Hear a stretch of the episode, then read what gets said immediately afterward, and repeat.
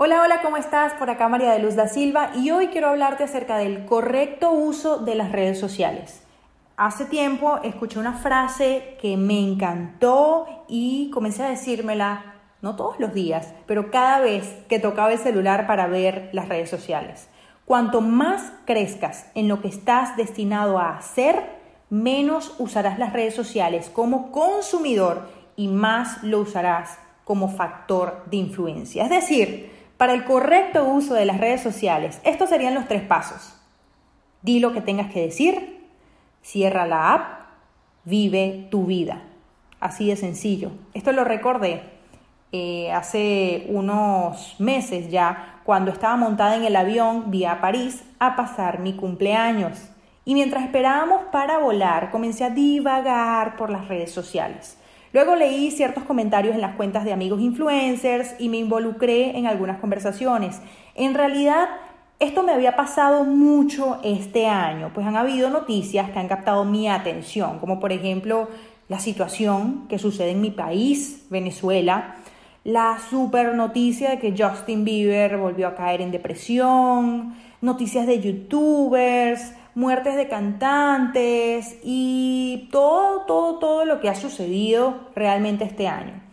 ¿Estoy informada? Pues sí, pero solo y únicamente a través de Instagram supe todo eso. Y lo peor de todo es que vivo diciendo que no veo noticias. Después de unos minutos de estar divagando en Instagram, pensé, ok María de Luz, ¿qué estás haciendo? Luego de medir la cantidad de tiempo que he estado en redes sociales este año, reflexioné. ¿En qué quiero realmente invertir mi tiempo? Me hice esa pregunta. Entonces comencé a responderme. Yo quiero ser un ejemplo, dar inspiración, compartir enseñanzas, mostrar lo que es posible ser, hacer y tener. Quiero despertar sueños, quiero ser líder de líderes.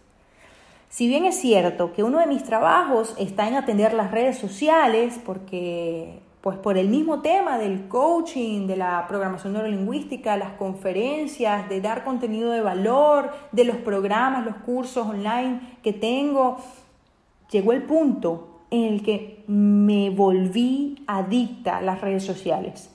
Y entonces, así como dice un gran amigo, tuve que comenzar a tratarme como una persona adicta le coloqué tiempo a las aplicaciones. Dejé de seguir a personas que no me aportaban a mi crecimiento y sencillamente me dispuse a solo enfocarme en compartir contenido de valor.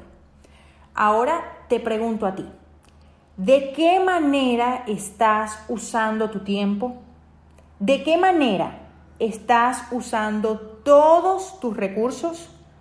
¿Conoces el valor de tus pensamientos, ideas, energía y tiempo?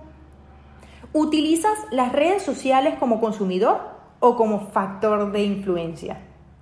Los líderes están profundamente enfocados en sus propias vidas, pasiones y causas.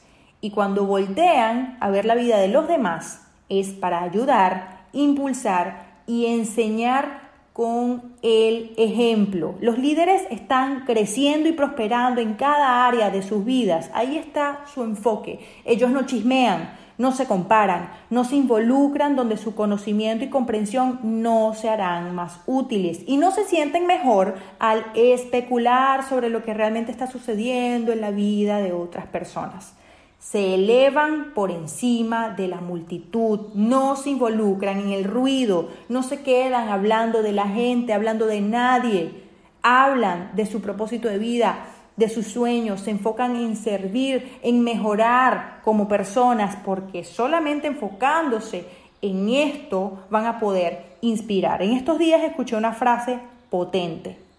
La frase era algo así como, el líder genuino realmente no busca seguidores ahora que todos quieren ganar seguidores en Instagram. El líder genuino realmente no busca seguidores porque está demasiado ocupado cumpliendo su propósito de vida. El líder tiene clara su visión, siente pasión por lo que hace y eso inspira a otras personas. Es decir, el liderazgo es la consecuencia de una vida en congruencia.